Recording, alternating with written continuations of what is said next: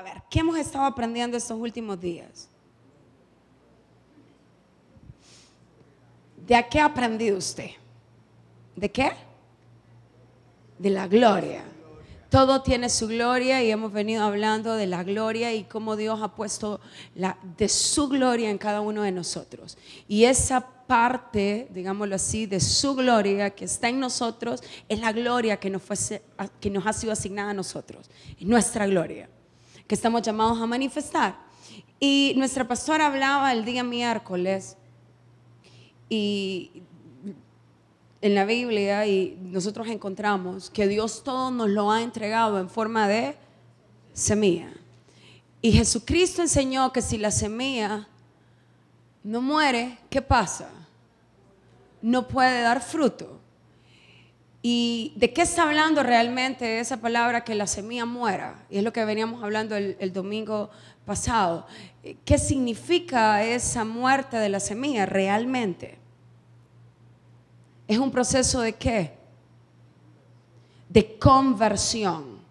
El proceso de conversión, esa semilla deja de ser semilla y se comienza a transformar y llega, ¿cuántos han, germinado semillas alguna vez?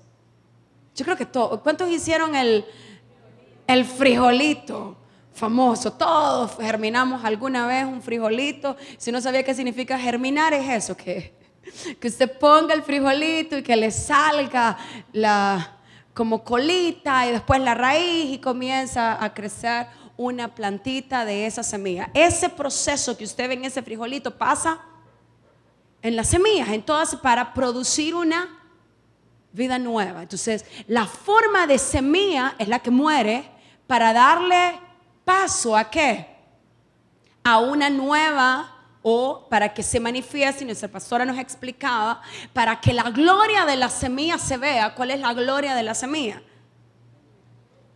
El árbol que puede dar fruto, el fruto, al final ese árbol que en el que se convierte, que tiene el poder de dar fruto, es la gloria de la semilla. Obviamente para que llegue ahí tiene que haber un proceso, tiene que haber un de conversión se convierte en. Pasa de ser semilla a convertirse en qué? En un árbol que da fruto y eso nosotros lo vemos absolutamente en todo en la vida. Entonces, para dar un árbol, primero tiene que morir a su forma de semilla para poder convertirse en un árbol. Entonces, ese es el proceso natural de qué? Del crecimiento y de la madurez. Ese proceso el cual algo tiene que morir para darle paso a algo nuevo. Es igual cuando uno viene de niño y de bebé y las etapas van cambiando, nadie espera ver a su hijo de 12 años comportándose como un bebé. ¿Por qué? Porque eso no sería un proceso natural de crecimiento. Tuvo que dejar de ser bebé para convertirse en un infante, para convertirse en un adolescente, para, para ir pasando de una etapa a otra etapa. Entonces ese es el proceso natural del crecimiento de la madurez. ¿Y cuál es el objetivo final? Que la gloria de aquello que fue puesto como una semilla se pueda manifestar. ¿A dónde se manifiesta? En la etapa de la madurez. Amén. Entonces, por eso nuestra vida es un proceso, y hemos venido hablando de eso, de la gloria, de la conversión. La vida es un proceso ininterrumpido de conversión, o debiese de ser un proceso ininterrumpido de conversión. ¿Para qué? Para convertirnos en aquella persona que nacimos para ser. Amén. ¿Ya nacimos siendo esa persona? No, lo que hemos venido aprendiendo es que nacimos con el potencial de convertirnos en. Amén. Entonces, toda la vida es ese proceso en el cual nosotros llegamos a ser. ¿Y qué va a necesitar? Va a necesitar de paciencia, de trabajo duro y va a necesitar del entorno adecuado. Del entorno adecuado. ¿Qué pasa si usted una, una planta que es de clima frío lo trae al Salvador? Plantemos viñedos en El Salvador. ¿Por qué no podemos plantar viñedos? ¿Por qué no podemos tener uvas? ¿Por qué solo en esos países donde neva hay vino? Por el clima. ¿Por qué? Porque todo necesita el qué? El entorno adecuado. Si usted no tiene el entorno adecuado, ¿qué va a pasar? No va a dar, no va a ser bueno o va a ser muy malo el fruto, va a ser deficiente, no va a saber bien. Y usted dice, ¿por qué las manzanas aquí son, son, como así las manzanas aquí en El Salvador? Y usted dice, ay, ¿por qué todas las importan? Porque aquí, yo no sé, se llaman no sé cómo, parece, pero son así chiquititas. Entonces, ¿por qué? Perulera.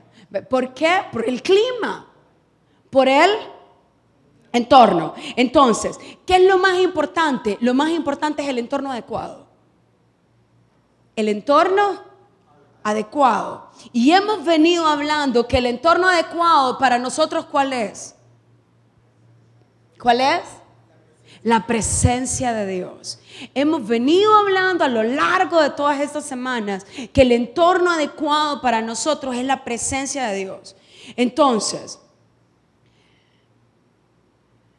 Por eso no es tan importante lo que hacemos, sino el lugar donde nosotros estamos para lo que hacemos.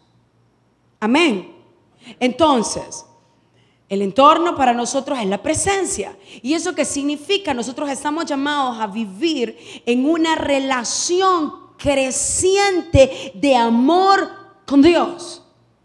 Y eso es más importante que lo que hacemos para Dios. Muchas veces creemos que la vida de Dios se trata de lo que hacemos para Él.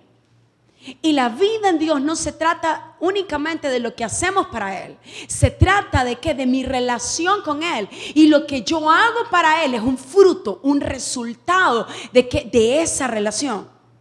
Amén. Entonces, por eso uno muchas veces puede y se acuerda aquel famoso pasaje de la Biblia donde Dios le dice, Marta, Marta, turbada y afanada estás. ¿Y qué le dice que había escogido María? María escogió la mejor parte. ¿Y cuál era esa mejor parte? La presencia. La mejor parte era la presencia. María estaba donde? Estaba ahí, pegadita a él. Amén. Mientras Marta andaba afanada en lo que hacía para él. Entonces, no es que vamos a dejar de hacer, pero vamos a hacer desde. ¿Desde dónde? Desde la presencia. Amén. Entonces, por eso, lo más importante que es, es la relación. Diga. Relación. Relación. Entonces, el Señor, ¿qué es lo que quiere? Que tengamos una relación. Antes que todo, ¿dónde comienza todo? En una relación. ¿Con quién? Con Él. Amén. Entonces ahí comienza todo. ¿Por qué? Porque aquella persona con la que nosotros pasamos mayor tiempo, ¿qué es lo que generalmente nos pasa? Usted de repente, yo no sé si usted se ha visto a usted mismo que de repente está hablando igualito que el otro. ¿Le ha pasado? Sí, ay, acabo de sonar igual que no sé quién. ¿Se ha sentido usted solito? Sí.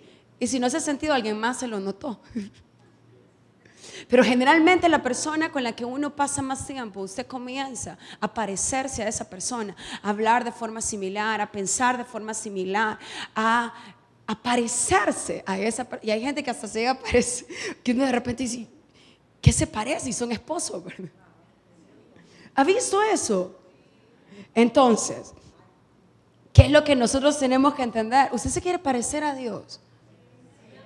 Es más, no solo es un tema que querramos, fuimos creados para eso. Amén.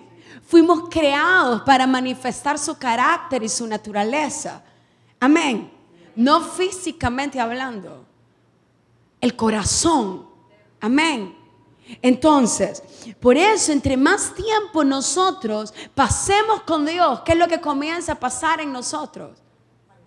Nos transformamos en la medida, por eso dice que cuando lo vemos cara a cara, como en un espejo, ¿qué sucede? Somos transformados Amén. Y ese cara a cara, ¿de qué está hablando? Presencia. La palabra en la Biblia que utiliza para decir rostro o cara es la misma palabra que utiliza para presencia. Es la mismita. Entonces, por eso cuando la Biblia habla de rostro, ¿de qué está hablando? Está hablando de la presencia. No es necesariamente que nosotros vamos a ver el, el rostro como tal, es que estamos donde Él está. Amén. Entonces, la única forma en la cual la gloria que está en nuestro interior pueda salir y pueda convertirse en algo visible es permanecer en su presencia. Amén. ¿Por qué? Porque esa es la atmósfera correcta. Acuérdese siempre, no nos podemos traer una planta de otro clima para El Salvador. De nieve, aquí no da. Por mucho que usted crea no le va. Y si algo le llega a dar, va a ser una cosita, nada. Y usted va a decir, ¿y por qué el fruto es así? Porque no está en su entorno. Entonces, usted dice, ¿y por qué yo no tengo los resultados que... Y no es que nos comparemos, ya dijimos que esto no se trata de compararse con nadie, pero de repente hay gente que dice, hay otro que está brillando más. ¿Por qué? Porque muy probablemente el otro está en el entorno correcto no es que nos vamos a comparar con otro, no, pero con relación a usted mismo, lo que Dios lo llamó a hacer a usted. Sí. Entonces, ¿de qué va a depender? De que permanezcamos en el entorno correcto. Entonces, por eso nosotros debemos de vivir y trabajar en el entorno de su presencia, no en otro lugar. ¿A dónde? Desde la presencia. Desde la presencia. Entonces, la gloria, ya dijimos, que la gloria se mira dónde? En la madurez de algo. Amén. Y para que algo pueda llegar a ser maduro debe de estar en el entorno correcto. ¿Y el entorno correcto para nosotros cuál es? La presencia de Dios. Mi entorno correcto es la presencia de Dios. Dígalo usted. Es la presencia de Dios. Vamos a leer Mateo 5:48. Mateo 5:48. Entonces, llegar a ese nivel de madurez donde la gloria se manifiesta, tenemos que haber permanecido en el entorno correcto. ¿Qué dijo Jesucristo? Sed pues vosotros perfectos. ¿Qué dijo? Sed perfectos.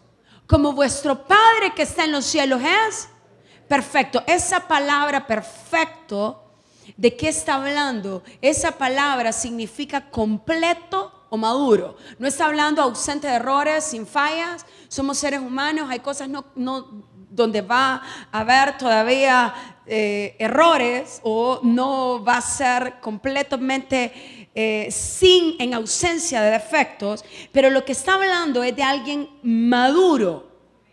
Amén. Terminado, completo. La pastora nos decía el miércoles, si usted se come, ¿cuántos han comido guineos verdes aquí? Solo hay algunos seres raros que les gusta la... No, pero algunos. No. Si usted agarra un guineo verde, así verde, hay unos que no los pueden ni pelar.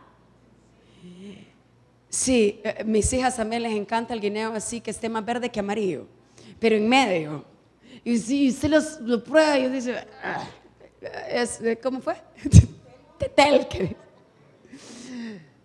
¿Por qué? Porque está como verde. ¿Y qué significa el verde? Inmaduro. Sí, usted puede sentir la plenitud del sabor del guineo verde, o sea, el sabor del guineo maduro en uno verde. No, ¿por qué? Porque no está. ¿Cómo, ¿Y cómo, qué palabra usamos nosotros? ¿No está qué? No está listo. ¿Usted qué dice? No está listo todavía. Déjalo que madure un poquito más para que te lo comas. Usted tiene madurando las papayas, tiene o no. No, aquí no comemos fruta. Esta semana sí dice, viera todo lo que tengo en mi casa. Usted no se come la papaya hasta que esté en qué? Madura, lista en su punto. Sí, entonces, ¿qué dijo Jesucristo? Jesucristo que dijo, sean como Sean como perfectos. ¿Y eso qué es? Maduro completo. Amén. Completo. Entonces, ah, ¿está hablando de qué? Está hablando de madurez. Entonces, ¿van a haber personas perfectas en los términos en los que nosotros entendemos perfección? Sin errores, ausencia de errores, no. Pero sí van a haber personas maduras. Amén. Entonces, mientras nosotros estamos en el proceso de convertirnos, lo que debemos de entender es que muy probablemente la plenitud de la gloria que portamos no va a ser visible todavía. Pero no debiésemos de abortar antes del camino. Amén. O sea, no debiésemos de abortar antes que se vuelva visible. Porque lo que usted debe de entender es que está en el proceso. ¿De qué? De conversión. Amén. Lo que sí es asegúrese que está en el proceso. Amén. Entonces, esa gloria que nosotros portamos, cuando es liberada, todo ese potencial que nosotros portamos, cuando es liberado y se convierte en algo visible, eso significa glorificar a Dios. Ah, o sea que cuando yo digo para la gloria de Dios, habladito, tiene que haber algo que muestre el qué. La gloria. Entonces, cuando lo que Dios puso en mí se hace visible hacia afuera, eso glorifica a Dios. Amén. Eso glorifica a Dios. ¿Y cómo yo lo voy a hacer? Y hemos venido hablando del tema del trabajo y una de las dos formas es a través del trabajo que nosotros hacemos todos los días. Y la otra forma es mediante la búsqueda de una vida de santidad. Entonces glorificamos a Dios no únicamente por la naturaleza del trabajo que llevamos a cabo, sino por la actitud que adoptamos hacia el trabajo mismo. Amén. Vamos a leer Eclesiastés 9:10. Eclesiastés 9:10. Dice, todo lo que te viniera a la mano para hacer, hazlo. Según tus fuerza. O sea que si a mí me sale una oportunidad y yo no la quiero tomar porque es que, mire, muy difícil. Es que, mire, mucho esfuerzo. Es que, mire, se me van a complicar las cosas. Voy a dormir menos, ya no voy a poder salir con mis amigos, ya no voy a poder descansar todas las tardes.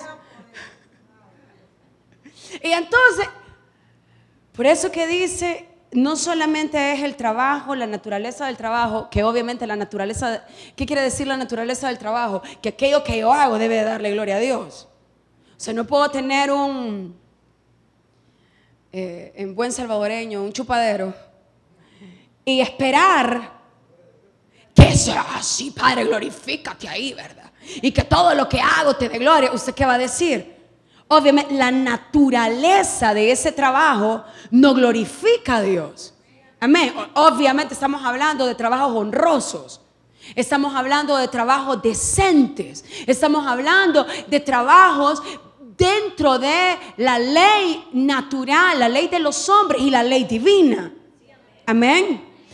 De eso estamos hablando en cuanto hablamos de naturaleza. Entonces, pero aparte de la naturaleza del trabajo, mi actitud hacia el trabajo también debe de ser una que le dé gloria a Dios. Vamos a leer Colosenses 3, 23 al 24.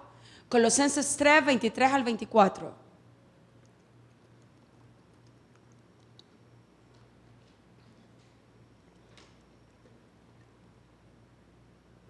Dice, y todo lo que hagáis, hacedlo de qué?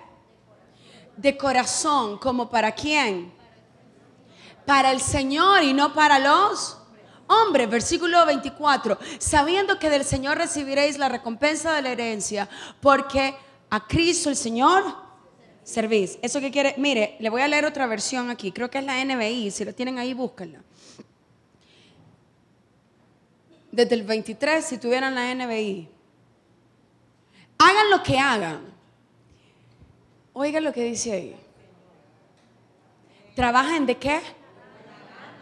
Dígalo fuerte. Trabaje de buena gana.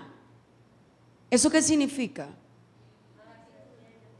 con una buena actitud, con una buena disposición, con su compromiso ahí. No es como rezongando, ay, sí, tener que ir al lunes otra vez, donde esa gente explotadora. Para ser ricos a los ricos. Mi hermano, eso será una buena actitud. Y puede ser que sea cierto. Ahora, el punto cuál es? Que Dios no le está diciendo ahí, si el trabajo te paga muy bien, trabaja de buena gana. ¿Qué le está diciendo? Mire, haga lo que haga. Estés haciendo lo que estés haciendo. No estés todavía trabajando en tu propósito porque hay gente que dice, no, es que mire, yo no me comprometo en esto porque porque todavía no es mi propósito. ¿Sabe qué, mi hermano? Dios no te va a llevar entonces a tu propósito porque Dios no lleva a la gente a más que no está siendo diligente con lo que ahora tiene. Amén. Lo que tengamos, en el momento que lo tengamos, en eso somos responsables. ¿De qué? De hacerlo como para el Señor. Sin importar el nivel en el que ahora estoy haciendo, aunque usted diga, pero yo tan preparado y este trabajo que estoy haciendo. Ah, y lo despreciamos. ¿Y qué es lo que uno debe de entender? Uno debe de entender, sin importar, haga lo que haga. ¿Para quién es? Es para Dios. Y la actitud con la que yo lo haga, ¿qué va a hacer? Esa es la que le va a dar gloria a Dios. Sí la actitud con lo que la haga, eso le va a dar gloria a Dios. Entonces, mire, y vamos a leer una serie de versículos y vamos a tratar de correr porque son un montón. Vamos a leer bastante hoy, para que nos quede bien claro. ¿Qué es lo que dice la Biblia al respecto de esto? O sea, nos tiene que quedar bien claro. Y vamos a comenzar eh, leyendo Proverbios 12:24 y me gustaría que lo dejen siempre en esa NBI, porque está como más claro.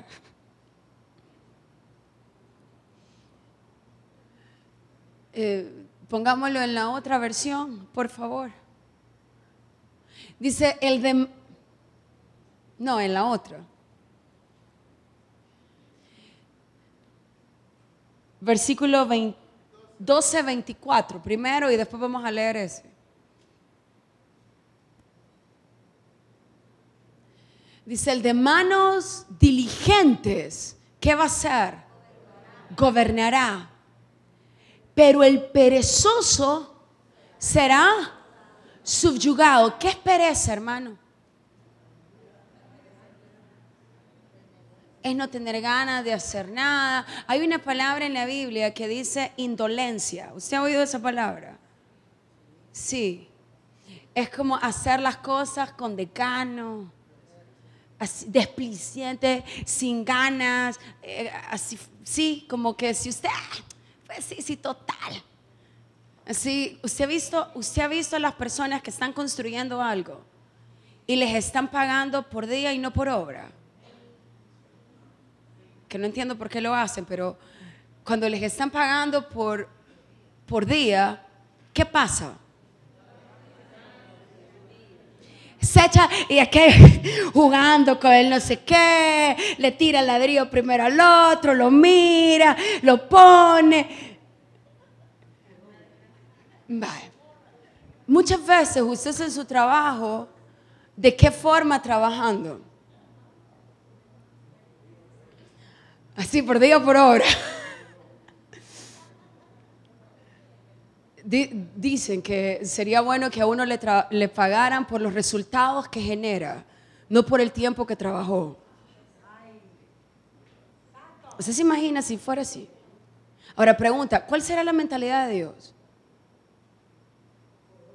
Ya vamos a llegar ahí, ya vamos a llegar ahí. Solo se lo dejo así. ¿Cuál será la mentalidad de Dios con respecto a eso? ¿Qué más? Proverbios 14, 23. Proverbios 14, 23.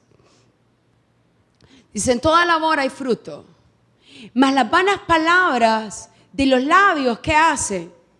Empobrece. ¿A dónde hay fruto? En la labor. ¿Eso qué quiere decir? Eso, todo esfuerzo, si me la dejan en la NBI y no volvemos a la otra versión, gracias. Dice, todo esfuerzo tiene su recompensa, pero quedarse solo en palabras, llévala. Pues, ¿Usted, ha visto esa gente que sabe hablar y no sabe hacer nada? perdón, pero Así que habla, habla, habla, habla y todo grandeza. Y sí, sí, sí, yo sé de eso y también sé de aquello y también sé de aquí. Y cuando usted va a hacerlo, ah, nada puede hacer, pero sabe hablar. ¿De eso está hablando ahí?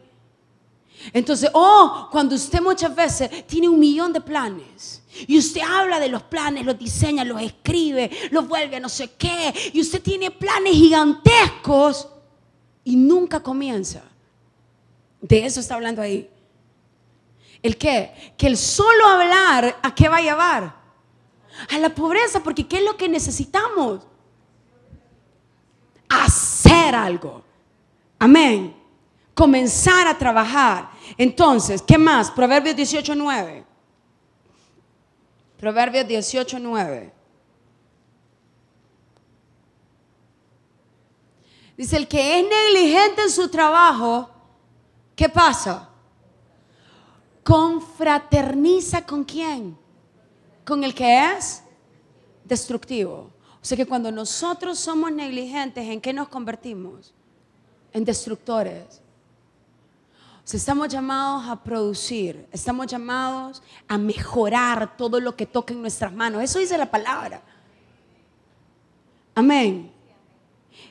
Estamos llamados, la Biblia habla que somos como árboles plantados junto a corrientes de agua que dan su fruto a su tiempo y que su hoja no cae y que todo lo que hace, ¿qué, sucede con todo lo que hace? Prospera. Pero para que prospere, ¿qué tiene que haber antes? Hacer. Amén. Entonces, el gran problema es que muchas veces tenemos una mentalidad que la bendición es extender la mano. Que la bendición es que me venga una ayudita de afuera. Que la bendición es que me manden una remesa. Que la bendición es que alguien se dé cuenta de la necesidad que tengo y me la supla. Mira, hay momentos para eso. Creo que sí hay momentos para eso. Hay momentos en los cuales esa bendición es, claro que sí, hay momentos para eso.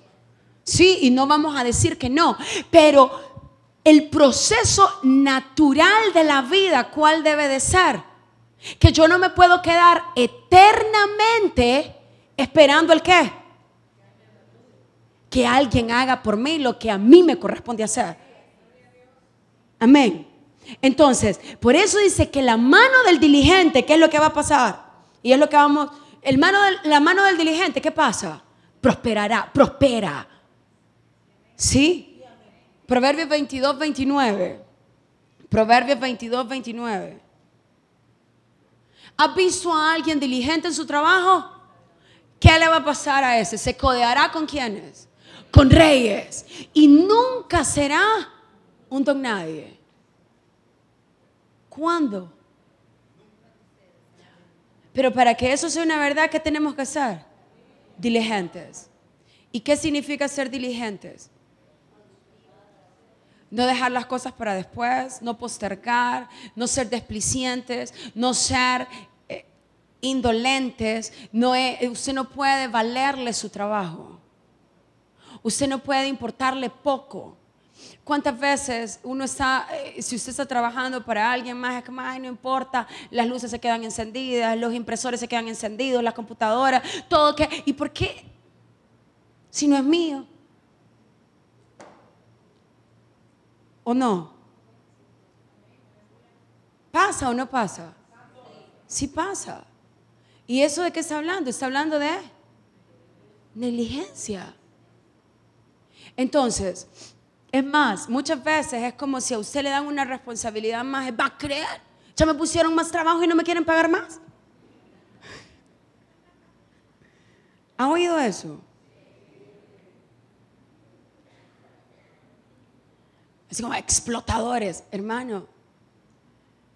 Aprenda a hacer todo lo que hace para Dios aprenda a hacer todo lo que hace con la mejor actitud.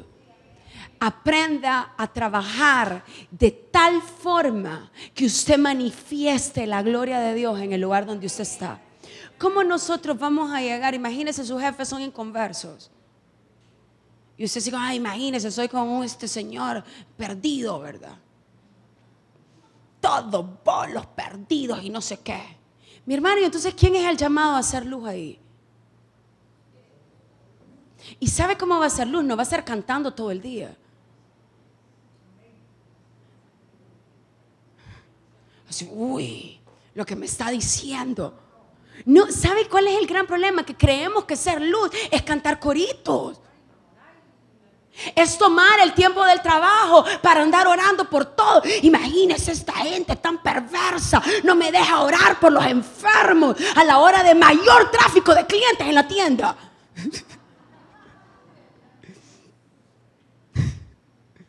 Así que barbaridad. No, mi hermano, ubíquese. ¿Qué significa que se ubique? Manifieste la gloria de Dios en que haga lo que hace con excelencia, con diligencia. Si le piden quedarse a trabajar más tarde, ¿qué va a hacer? ¿Cuánto me va a pagar? El dar la mía extra, ¿dónde cree que es? En todo lo que hacemos. ¿Por qué? Porque usted, mi hermano, si usted es diligente en su trabajo, no va a ser puede ser su jefe, porque en lo natural su jefe se puede dar cuenta y él lo puede promover, pero no es esa la, no es esa la motivación. Amén. No es esa la motivación. ¿Cuál es la motivación? Es ser como Dios es. Es manifestar a Dios en la tierra. Es revelar su naturaleza. ¿Quién cree usted que se va a encargar de promoverlo? ¿Quién? ¿Quién cree usted que es el que lo va a llevar a sentarse con reyes? ¿Quién cree que es el que va a hacer que su nombre se levante en la tierra? ¿Quién cree que es el que le va a dar la gracia y favor para ir a niveles más altos? No puede ser que no sea el hombre, va a ser Dios. Amén. Y puede ser que su jefe que lo está viendo no se dé ni cuenta de lo que usted hace. Porque no se trata de que él se dé cuenta. Se trata de que el que está ahí arriba se dé cuenta que su corazón es genuino y que está sirviendo ahí como quien es, como que él lo está viendo porque lo está viendo. Entonces, y de tal forma que cuando nosotros servimos en todo lo que hacemos, Dios se va a encargar y va a decir, este, este, este. Usted si usted no es diligente, Podemos pasar orando, latigándonos, eh, yo no sé, horas de horas de rodillas, tener callos en las rodillas. Y sí, sí, ¿por qué no pasa nada? Es como que hay un cielo de bronce sobre mí y pegan mis oraciones. ¿Sabe cuál es? ¿Sabe cuál es ese cielo? La negligencia. ¿Sabe cuál es ese cielo? la indolencia. ¿Sabe qué es lo que impide que Dios pueda bendecirnos más? Es la actitud con la cual hacemos lo que hacemos. Porque si Dios nos da más, Él está consintiendo nuestra malcriadez, nuestra malcriadeza. Él está consintiendo aquello que todavía no es maduro, aquello que todavía no está listo para ir a más. Si Dios que dice, no, todavía no está listo. ¿Qué necesitas? ¿Un proceso de qué? De conversión. ¿De qué? De conversión. Estamos hablando de qué? De la conversión. O sea, aquel potencial que está dentro tiene que salir. Tiene que salir. Entonces, el lugar donde usted pasa, ¿cuántos pasan unas 40 horas a la semana en su trabajo? Levánteme la mano todos los que pasan 40 horas a la semana trabajando. 40 horas es lo normal, hermano. o sea, si usted trabaja 8 horas diarias, usted trabaja, o 44, perdón, es lo normal, con el sábado de 4. Si usted trabaja 40, eso es normal. ¿Cuántos pasan un horario normal de trabajo en, en su trabajo? O sea, aquí tenemos mucha gente que no trabaja.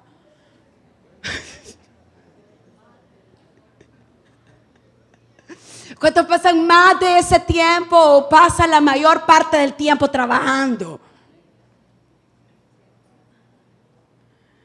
¿Dónde cree usted que Dios nos va a procesar?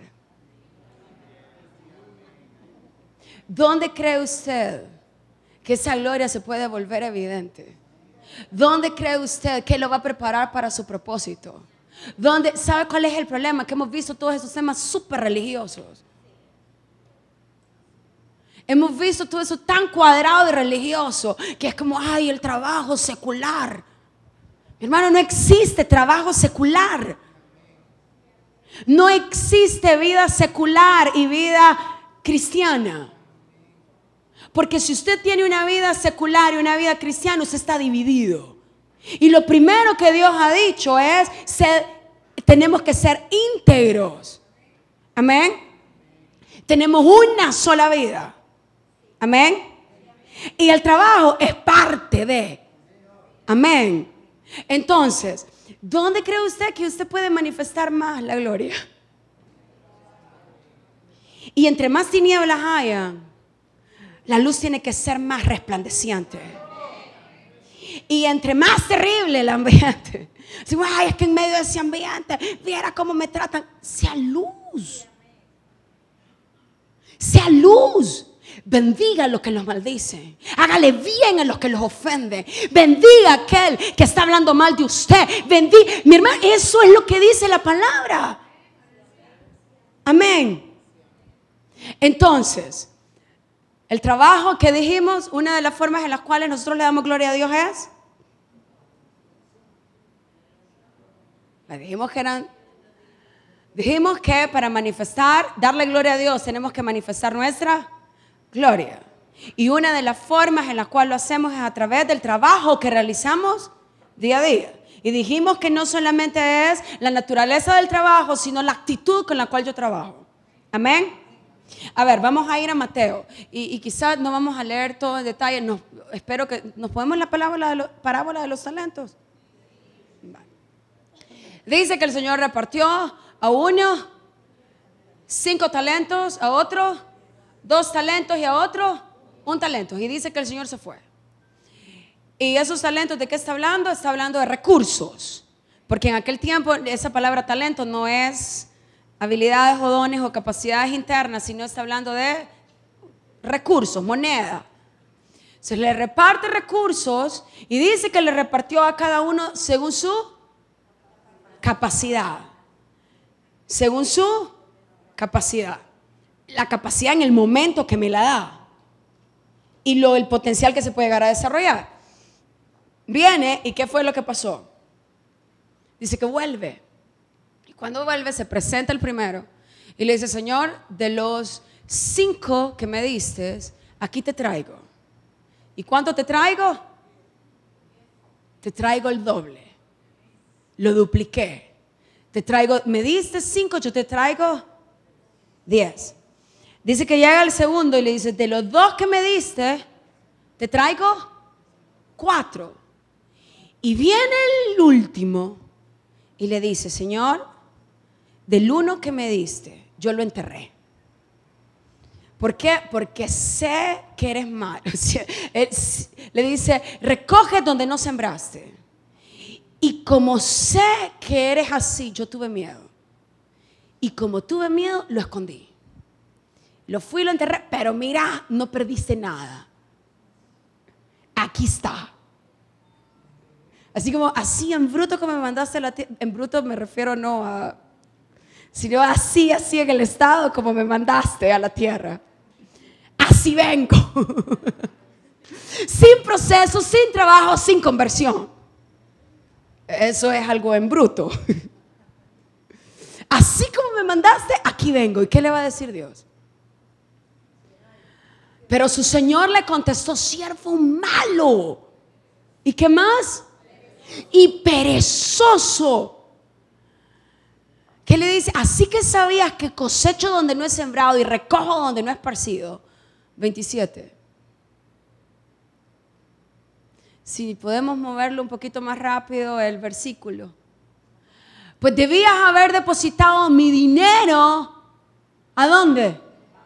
En el banco. ¿Para qué? Para que a mi regreso lo hubiera recibido con intereses. ¿De qué le está hablando ahí? De la mentalidad de Dios. ¿Cuál es la mentalidad de Dios? Es una mentalidad de multiplicación. Dios es un inversionista. El único que le va a pedir una una ganancia de todo lo que pone es un inversionista. Nadie va a poner algo, sino nadie va a invertir. Un inversionista nunca va a ir a invertir en algo que no le dé un retorno. ¿Sí? Dios tiene una mentalidad de qué? De inversionista. ¿Y el inversionista que busca? Multiplicar. ¿Qué busca un inversionista? Retorno, ganancia, multiplicar todo aquello que ha puesto. Se le dice, mira, ya que no hiciste nada con el talento que te di, al menos interés me hubieras dado. Por lo menos hubieras pensado en traerme algo más. Versículo 28. ¿Qué le dice? Quítenle las mil monedas, el talento. ¿Y qué hagan? Désela al que tiene. Y, ¿y por qué a ese que tiene le va bien siempre? Yo era el que necesitaba eso y no este. ¿Ha pensado así alguna vez? ¿Por qué cree, hermano? Porque esta es una ley espiritual. El que más tiene la capacidad de producir y hace producir es el que va a tener más. Sí. Entonces, quítenle y désela 29. Versículo 29. Porque a todo el que tiene se le dará más. ¿Y qué va a pasar? Y tendrá en abundancia. Y al que no tiene se le quitará hasta lo que no tiene. Dios no es malo. Esta simplemente es la mentalidad. ¿Para qué? Para que dejemos la pereza, hermano. Para que dejemos la indolencia para que dejemos la forma de que de no hacer, de no producir, de no trabajar y decir, Dios mío, tengo que moverme, tengo que comenzar a moverme. Dios no es malo, simplemente yo tengo que aprender a pensar como él piensa. Amén. O sea que si yo estoy pensando distinto a eso, ¿quién está mal, Dios o yo? ¿Quién? Yo. Entonces, versículo 30, y a ese siervo inútil, ¿cómo llama Dios al que no multiplica? ¿Cómo llama al perezoso? Y de verdad, o sea, no es con la finalidad de ofender a nadie. Es con la finalidad que despertemos. Amén. muchas veces no se trata, y, obviamente en la vida Obviamente hay gente que desde que nace, nace con un nivel de oportunidades más altas. ¿Por qué? Ahí está esa parábola en la cual a cada uno le dieron una semilla diferente. ¿Eso es injusticia? No, no es injusticia. Este viene con un cero más alto porque tiene el potencial de producir más. Pero lo que a mí me dieron, tengo la responsabilidad de multiplicarlo. Amén. No de fijarme en lo que no tengo. Necesito fijarme en lo que sí tengo. Porque a mí no me van a pedir cuentas de lo que yo no tengo. Me van a pedir cuentas de lo que me dieron. Amén. No me van a exigir por lo que tiene el otro y yo no tengo. Me van a exigir por lo que me dieron en el momento que me pusieron en esa tierra. Y eso que a mí me dieron, tengo la responsabilidad de multiplicarlo. Amén. Entonces, y eso lo tenemos que entender. Por eso uno debe de dejar de ver hacia otros lados. Debe de dejar de ver lo que otros tienen. Debe de dejar de ver el, el nivel en el que otro puede estar. Y necesito enfocarme en qué? En lo que Dios a mí me entregó. Porque las cuentas que a mí me van a pedir tienen que ver con lo que yo porto. Y con el potencial latente que está dentro de mí que tiene que salir a la luz. Amén. Entonces, después de eso, ¿qué cree? Dios tiene la mentalidad de pagar por día o pagar por obra. Ajá por los resultados que damos. O sea, la mentalidad de Dios es una mentalidad que busca resultados. Busca resultados. No compare sus resultados con los de otro. Busca que su resultado sea mayor a lo que antes obtuvo.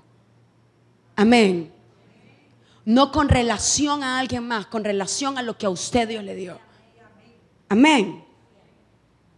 Entonces, mire, eh, cuando está diciendo siervo malo, ¿de qué dijimos que está? ¿De qué está hablando? De alguien que entierra la gloria. ¿De qué está hablando? De alguien que entierra la gloria. ¿Por qué? Porque ya dijimos que la gloria que está en mí es el potencial. Está en potencial dentro de mí. Y es una semilla. Amén. A este siervo que le dieron un potencial de múltiple, algo que él podía llegar a reproducir, le dieron una semilla que podía llegar a ser más de lo que originalmente le dieron. Pero vino él y que dijo, la enterró. Entonces, eso de qué está hablando? De enterrar o hacer morir la gloria dentro de nosotros. Entonces, nosotros nos convertimos en malos si no dejamos salir lo que Dios puso en nosotros. Y generalmente, ¿por qué lo dejamos ahí guardadito? Por miedo, por inseguridad. Es que no voy a saber qué hacer ni cómo hacerlo. Es que yo no soy tan bueno como aquel. Mi hermano, usted no va a ser nunca tan bueno como aquel. ¿Por qué? Porque aquel es aquel. Y si usted trata de ser tan bueno como aquel, usted va a ser una copia mala. ¿Usted ha visto esas copias malas y bajeras de, de, aquellas cosas? Hay una buena. que son casi igualitas. Pero hay unas copias que usted dice, mire, mi esposo, por un tema de trabajo, le tocó ir a un país allá donde tienen de todo réplicas. Y compra un reloj de esos que cuestan no sé cuántos montones de miles de dólares. Un Rolex. Y me dice, mamita, mire lo que le traje.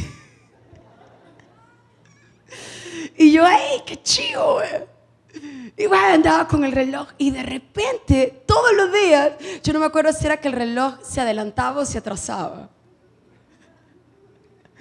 Pero todos los días, el bendito reloj que parecía Rolex, usted lo veía y, parecía Rolex, pero tenía un pequeño defecto. No era tan preciso. Y aquello para lo que había sido creado no funcionaba. Porque usted no tiene un reloj para que se vea bonito. Espero. ¿Para qué tiene uno un reloj? Para que le dé la hora o no. Ese es su propósito de ser. Era una copia y la bendita copia no cumplía con el propósito del otro. Mi hermano, no se enfoque en parecerse a alguien más. Sea usted. Porque si usted vive tratando de dar la estatura de otro, de parecerme a aquel que, que mire es admirable, sí, pero usted no es él. Usted no es ella, usted no ha sido llamado, ni usted porta dentro de usted lo que aquella persona porta. Él ha sido llamado a hacer lo que Dios puso en él. Y cada vez que usted intente ser él, usted va a ser una copia barata, pudiendo ser un original. ¿Usted se imagina? pudiendo ser un original, usted va a elegir ser una copia. No. ¿Por qué? Porque eso no tiene sentido. La gloria que Dios puso en usted, nuestra responsabilidad, ¿cuál es? Manifestarla. Por eso no podemos enterrar lo que Dios nos dio. No podemos enterrar lo que Dios nos entregó. Amén. ¿Y qué más? Entonces, ¿qué tenemos que aprender? No podemos ser perezosos. ¿Por qué? Porque la pereza es la que va a mantener esa gloria dentro de nosotros. Por eso debemos de prepararnos para qué? Para trabajar duro. Debemos prepararnos para resistir más. puede hacer que usted no de un solo llegue al doble de lo que hacía. Vaya paulatino. Así como esos eh, deportistas, deportistas de alto rendimiento, ellos no comienzan entrenando ocho horas diarias, hermano. Comienzan como? De a poco, de a poco, de a poco, de a poco, de a poco, de a poco. Van subiendo, van subiendo, van subiendo. porque llega un punto en el que tienen la capacidad, han desarrollado ese potencial que estaba. ¿Para qué? Para que se muestre algo que no era visible antes. Y tienen la capacidad de resistir más, de aguantar más. Mejora su resistencia, mejora la fuerza, mejora. Pero ¿con qué? Con hacer, con hacer, con hacer y con hacer. ¿Qué es lo que usted tiene que comenzar a hacer? Deje la pereza. Deje, así, ay, es que estoy bien cansado. Mi hermano, ¿por qué muchas veces no somos personas que nos mantenemos aprendiendo algo? Es más, mire, ¿qué cuesta? Uno deja libros así como vamos a leer tal cosa. ¿Qué cuesta? Que se lean libros. ¿Y por qué? Así, siendo honestos, ¿por qué? Porque es más chido ver tele que leer un libro. ¿O no? Porque es mejor acostarse. Mire, de verdad, yo oigo el discipulado así como, vamos a tardarnos este mes. Y llego al mes, ¿cuánto hemos leído? Un capítulo. En un mes, un capítulo demos un mes más. Entonces el siguiente mes vamos a leer todo el libro. ¿Cuánto llevo? Cuatro capítulos. ¿Qué tenemos que entender? Eso requiere esfuerzo. Y cuando uno no ha sido formado para algo, requiere más trabajo. ¿Por qué? Porque debe de dejar patrones y adquirir nuevos. ¿Sí? Y eso obviamente requiere trabajo, requiere esfuerzo, requiere determinación, requiere que usted la, falle un día y al día siguiente usted dice, no, hoy sí lo voy a hacer. Y de ahí de repente un día no lo logra hacer tan bien, pero el siguiente dice, hoy sí. Y se esfuerza, se determina, hace, él tiene que poner toda su determinación en, qué? en lograrlo. Amén. Amén. ¿Qué vamos a dejar este año? La pereza. ¿Qué vamos a dejar este año? La pereza, la raganería, la vagancia. Amén. Amén. Entonces, ¿todo nos va a salir bien de un día para otro? No. Todo va a brillar solo porque comencé a hacerlo yo. ¿Usted sabe cuántas veces intentó Thomas Alva Edison desarrollar el invento de la bombilla? Más de, más de mil, 1990, imagínense 1999 veces, con materiales distintos. Usted pregunta, ¿quién después de la 10? Usted dice, no, esto no es de Dios. ¿O no? No, aquí solo gente santa, de, de, perseverancia, de constancia, de persistencia. ¿Cuántos a la quinta ya desistieron? A la segunda, a la tercera. Mi hermano, más de mil veces que algo le salga mal. ¿Cuántos hubieran dicho, no, no, no? Creo que esto no es posible. No existe forma de hacerlo. ¿O no? Pero este tipo persistió, persistió, persistió, persistió, hasta que hubo un día que ¿qué pasó? Encontró lo que andaba buscando. Y logró hacer, si él se rinde un intento antes,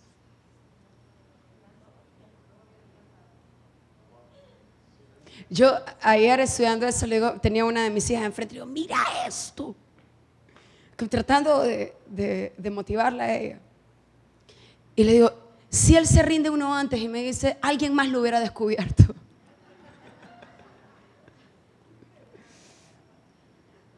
¿Usted le ha pasado que usted tuvo una super idea y de repente encuentra el negocio que usted había soñado y lo está haciendo alguien más?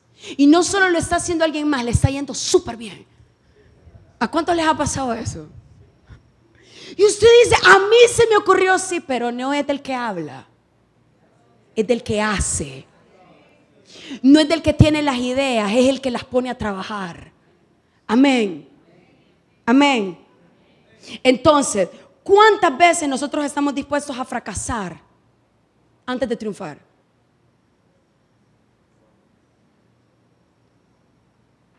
Y de verdad, hermano, eso es una pregunta que uno se tiene que hacer. ¿Cuántas veces estoy dispuesto a que me vaya mal antes de ganar? ¿Cuántas veces estoy dispuesto a que todo me salga mal antes de que encuentre el día en que todo me salga bien? ¿Cuántas veces? Mire, yo me acuerdo una, eh, bueno, mis dos hijas hicieron tenis, pero la mayor entrenó mucho más tiempo y, y, entrenó alto rendimiento.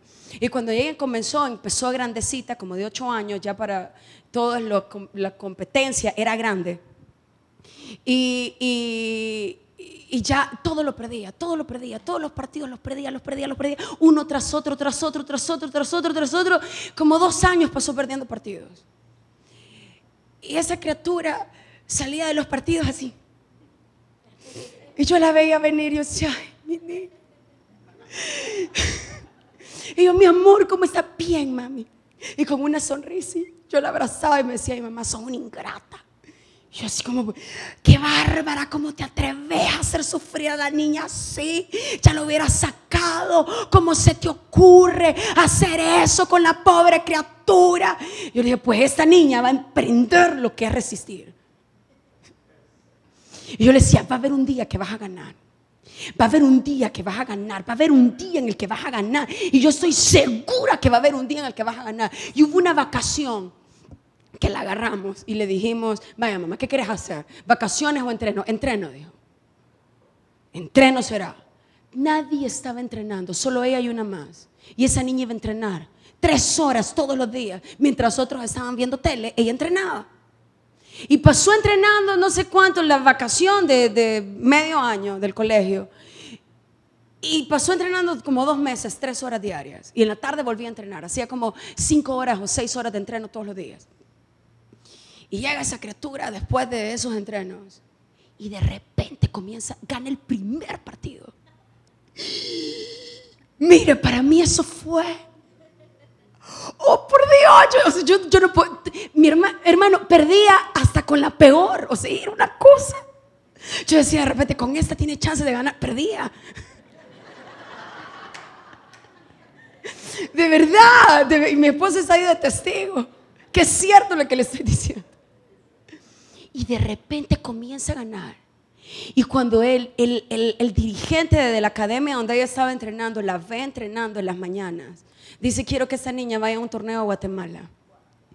Y sin haber tenido la posición de ranking, la mandan a Guatemala a, a competir por El Salvador. Y comienza esa niña a ganar un partido, a ganar otro partido, a ganar otro partido. Y de repente, aquella niña que solo perdía, Después como de dos años de solo perder, comenzó a ganar. No, no llegó quizás a ser la número uno de la categoría, pero se estuvo peleando número dos y número tres, como por tres años. A mí me enseñó tanto el tenis. Ver. Yo dije, así es la vida. Así es la vida en Dios. Así es la vida en Dios. Mi hermano, no importa cuántos años usted haya estado perdiendo y fracasando, yéndole mal, tiene que haber un día en el que la luz se levante sobre usted y todo aquello que fue contrario y en contra, tiene que haber un día en el cual usted diga, hoy, hoy será el día en el que voy a lograr lo que por tanto tiempo, pero que va a requerir esfuerzo, va a requerir entrega, va a requerir determinación, va a requerir que usted se enfoque en eso y deje cualquier otra cosa por lograr aquello para aquello para lo cual Dios te mandó a la tierra. Tiene que haber determinación. Y si usted le mete esfuerzo, trabajo y determinación, lo va a lograr. Sin importar cuántas veces haya fallado, lo va a lograr. Sin importar, ¿por qué? Porque es una ley del reino. Amén. Por eso, ¿cuántas veces está dispuesto a fracasar antes de triunfar? ¿Cuántas? Las que sean necesarias. Las que sean necesarias. ¿Cuántas veces hemos pensado que algo no es la voluntad de Dios porque no salió la primera? Porque no salió la segunda y no salió la tercera. Y si dice, ah, no, no es de Dios. No, mi hermana, requería un poco más de trabajo quizá. No, no estoy diciendo que todo necesariamente, pero muy probablemente lo correcto, que es la voluntad de Dios, no va a ser fácil. Pregunta, ¿el pueblo de Israel qué tuvo que pasar para llegar a la tierra prometida?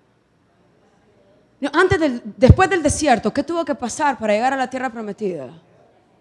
Tuvo que conquistar gigantes, tuvo que destruir naciones eh, amuralladas, tuvo que convertirse en guerrero, tuvo que pelear contra naciones que eran mucho más grandes y más poderosas que ellos.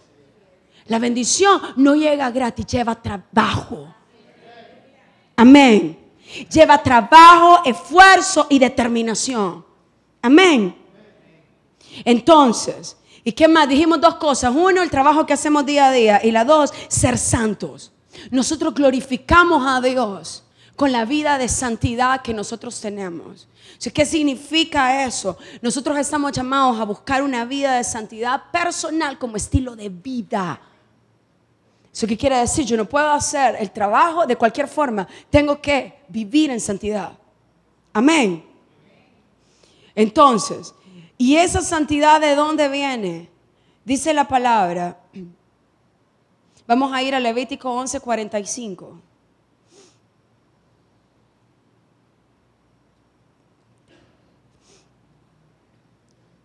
Dice, yo soy el Señor que los sacó de la tierra de Egipto para ser su Dios. Sean pues santos. ¿Por qué? Porque yo soy santo. Él es santo. ¿Y cuál es nuestra responsabilidad? Es ser santos. No se trata de qué es lo que nosotros hacemos para ser santos. La Biblia no dice que hagamos algo para obtener la santidad, sino dice sean santos. ¿Por qué? Porque Él es santo. Pero ¿por qué yo no debo de hacer algo para convertirme en santo? Porque Él ya hizo lo que yo no podía hacer. Y Él dice que Él nos santificó. Amén. Él nos santificó. ¿A través de quién? De Jesucristo. Él nos santificó por medio de Jesucristo. Somos santos porque Él nos hizo santos. Ahora permanezcan siendo santos. Amén. Esa es nuestra nueva naturaleza. Amén. Esa es la naturaleza que Él nos dio. Esa es la naturaleza del Espíritu. Espíritu. Espíritu. ¿Y Él dónde está? ¿En quién, quién porta el Espíritu? Nosotros, por lo tanto, nosotros estamos llamados a ser santos, como Él es santos. Levítico 20 del 7 al 8. Levítico 20 del 7 al 8.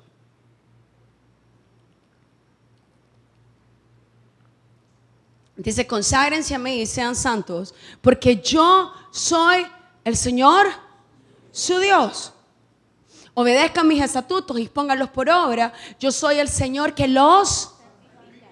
¿Quién nos santifica? Él. Él nos santifica. ¿Y cuál es nuestra responsabilidad? Mantenernos siendo santos, ser santos. Pero esa naturaleza santa, ¿quién nos la dio? Él. Él nos dio esa naturaleza santa. Entonces, y a lo largo de la palabra, y quizás por tema de tiempo, no, no, le voy a leer todititos los versículos. Pero todo lo que dice la Biblia, y quizás vamos a ir a Efesios 1.4, y después vamos a leer 1 de Pedro 1, del 15 al 16, dice, Dios nos escogió en Él antes de la creación del mundo, ¿para qué? Para que seamos qué? Santos, santos y sin mancha delante de Él. Primera de Pedro 1, del 15 al 16. Dice, más bien sean ustedes Si usted ve todos los versículos están hablando ese sean, ser, ¿qué es? ¿En qué en qué el verbo en qué conjugación está? Imperativo. ¿Y el imperativo qué significa? Una orden. Amén. Sean ustedes santos en todo. ¿En qué? En todo lo que hagan, como también es santo. ¿Quién? Los llamó. Pues está escrito, sean santos porque yo soy santo. Cada vez que Dios nos da una orden, así como la que hemos visto en todos esos versículos y hay más, ¿qué es lo que tenemos que entender? Que Él no nos va a pedir algo para lo cual él no, él no nos haya dado los recursos necesarios para que lo cumplamos. Amén. Entonces la santidad Él ya nos la dio. Y por esa nueva naturaleza que ahora mora en nosotros, a nosotros qué nos corresponde? Ser santos. En Él, obviamente, ya pusimos Él al principio. Eso es imposible fuera de la presencia. Amén. O sea, esto es imposible en el entorno incorrecto. Esto es imposible si no estoy conectado a la fuente. Amén. Entonces, ¿qué significa para nosotros ser santos? Significa ser apartados. Significa ser una posesión especial de Dios y para uso exclusivo y especial. ¿De quién? De Él. Entonces, santo significa que por voluntad propia nos ponemos nosotros en disposición del Señor para que nos use como a Él le parezca. Amén. Si nos consagramos para Él, decimos, ya no va a ser mi voluntad, va a ser la tuya. Ya no va a ser para mis placeres, van a ser para tu placer. Ya no va a ser para lo que yo quiero hacer, es lo que tú quieres hacer. Y sea tu voluntad, nos apartamos, nos consagramos para los usos exclusivos de Dios. Amén. Entonces, esto hablando de espiritualmente puro, o sea, pureza espiritual. Entonces, nosotros no podemos ser santos y seguir pensando y viviendo como el mundo piensa y vive. Amén. Amén. Por eso tenemos que ser transformados, renovados. Si Él nos apartó para Él, tenemos que vivir en este mundo como ciudadanos del reino de los cielos. Con la mentalidad de dónde? Del reino de los cielos, con la mentalidad del Padre. Entonces, el pecado que hizo afectó nuestra capacidad para ser santos, pero no la destruyó. Amén. O sea, no la destruyó. ¿Qué es lo que dice la Biblia que le pasó al hombre? Se, se volvió en impuro. ¿Sí? ¿A causa de qué? A causa del pecado. Entonces, ¿de qué está hablando? De nuestra voluntad y las decisiones que tomamos. Se mezclaron, se contaminaron. Eso es impureza. Cuando usted ve algo impuro es algo que está contaminado, está mezclado. Entonces, Adán y Eva, cuando eligieron desobedecer a Dios, ellos se volvieron en impuros. Ahora pregunta, ¿el pecado ¿será que uno no puede resistirlo? El pecado es una elección. Adán y Eva por elección desobedecieron. ¿Sí? Y cada vez que nosotros pecamos contra Dios, pecamos por elección. El pecado es una elección. Entonces, por esa razón, el pecado ¿Qué es lo que a qué nos lleva? Uno por elección comienza a tomar decisiones impuras y a vivir de una manera impura. Entonces Jesucristo a qué vino? A quitar eso. Jesucristo vino a arrancar eso. Por eso dice que Él le quitó el poder que tenía el pecado sobre nosotros. Jesucristo vino a arrancarlo, vino a quitar ese impedimento para que nosotros pudiéramos ser santos. Por eso dice la Biblia que Él llevó nuestros pecados en la cruz, pagó el precio de ese pecado y todo lo que a nosotros nos correspondía. ¿Para qué? Para restaurar la capacidad de ser santos en cada uno de nosotros. Amén. Entonces, así como Dios es santo. Entonces, ¿cuál es el agente de nuestra santidad? El Espíritu Santo, el Espíritu Santo. Entonces, ¿puedo estar en medio de un ambiente contaminado y mantenerme puro? Sí. Y es ahí donde uno, por elección, decide el ambiente interno. Amén, amén. Daniel, Sadrach, Mesach y Abednego estaban en un imperio que no tenía nada de pureza, que no tenía nada de santidad, pero ellos eligieron. ¿Qué dice la Biblia que eligieron? No. ¿De qué está hablando? Santidad, pureza. Por elección. Amén. Por elección. ¿Será posible para nosotros hoy en día? ¿Será posible vivir una vida en santidad? ¿Será posible mantenernos en pureza, en verdad, en santidad, en medio del mundo en el que vivimos? Si es posible. ¿Por qué? Porque aquel agente de santidad está en nosotros. No está afuera, está en nosotros. En medio del ambiente en el que estemos, Él sigue estando en nosotros. El punto cuál es que usted no se contamine con lo que está afuera y mantenga lo que porta adentro. Amén. Si usted no puede cambiar el lugar donde está, muy probablemente no puede cambiar a su familia, muy probablemente no puede cambiar a sus compañeros de trabajo, pero sí puede tener la elección de mantenerse en santidad desde adentro. Amén. Si usted no puede decir, es que me influencia, no, y el espíritu que está en ti ¿Cuál es el Espíritu que sentía? El Espíritu Santo, Todopoderoso. Dice que es el mismo que levantó a Cristo de los muertos. Ese mismo Espíritu Santo, el que tiene el poder de resucitar, de dar vida, de vencer el pecado y la muerte. Ese Espíritu está ahora en nosotros. No para que vivamos esclavos del pecado, sino para que vivamos en libertad. Usted no puede, la iglesia ya por mucho tiempo se ha escondido en las cuatro paredes para no contaminarse con el mundo. ¿Y qué fue lo que hizo la iglesia? Dejó al mundo en tinieblas haciendo la luz.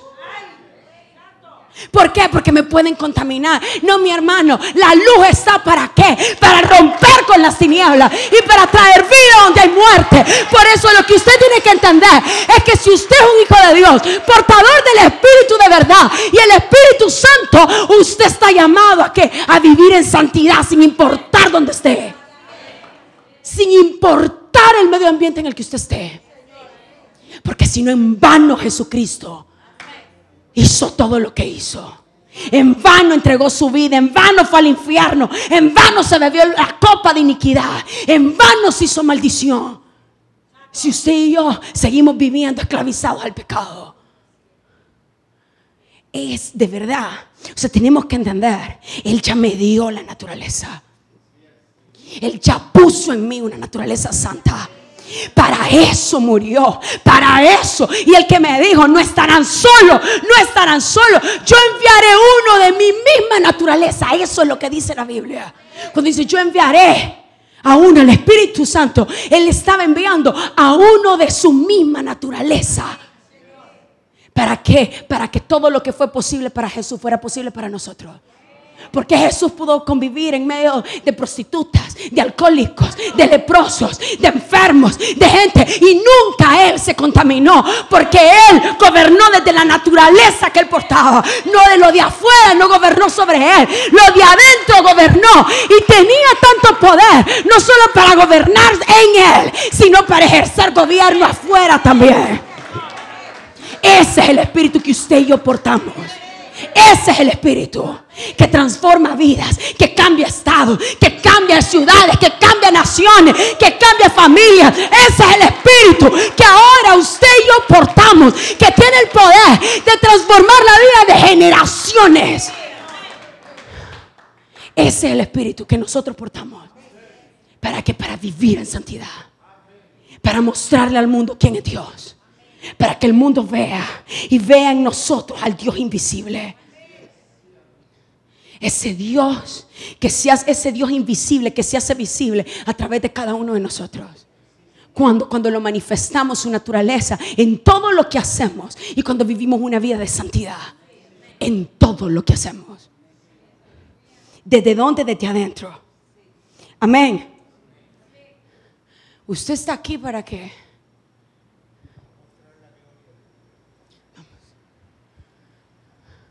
Usted no se puede ir de esta tierra, mi hermano,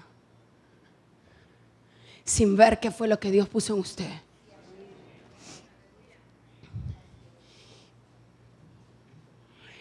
Y entre más difícil haya sido su comienzo, y entre más el diablo le haya detenido y obstaculizado, eso es lo que debiese de generar en usted una determinación. Padre, lo que no se ha visto aún, lo que aún no ha sido visible a mí, pero que yo creo por tu palabra que tú lo pusiste. Voy a trabajar cada día de mi vida. Voy a trabajar cada día de mi vida. Me voy a forzar cada día de mi vida para que en esta tierra tu gloria se haga visible. No podemos seguir enterrando lo que portamos de Dios. No podemos seguir contaminando la santidad de Dios. Porque si usted es un hijo de Dios que un día decidió entregarle su vida a Dios, cada vez que usted voluntariamente vive una vida de pecado. Y no estamos hablando de las fallas y los errores, las inmadureces o aquellas cosas que todavía no están terminadas en nosotros. Estamos hablando del pecado deliberado cometido. Diciendo Dios me va a perdonar y no importa, me saco la gana. Mi hermano, cada vez que nosotros hacemos eso, pisoteamos el sacrificio. Contaminamos lo que Él puso en nosotros. Por eso no se trata de tu fuerza. No se trata de su capacidad. No se trata de lo que usted puede o no puede hacer. No importa cuántas veces usted haya fallado antes de lograrlo. El que es ser santo. Usted lo que debe de salir este día determinado, porto una naturaleza santa dentro de mí. Y lo que a mí me corresponde es que esta mente que todavía está torcida se alinee con esa santidad. ¿Por qué es tan importante pasar por un proceso de sanidad interior? Porque el espíritu, esa naturaleza nueva está en ti. Pero muchas veces con un montón de heridas. Y ese montón de heridas que hace oculta la gloria.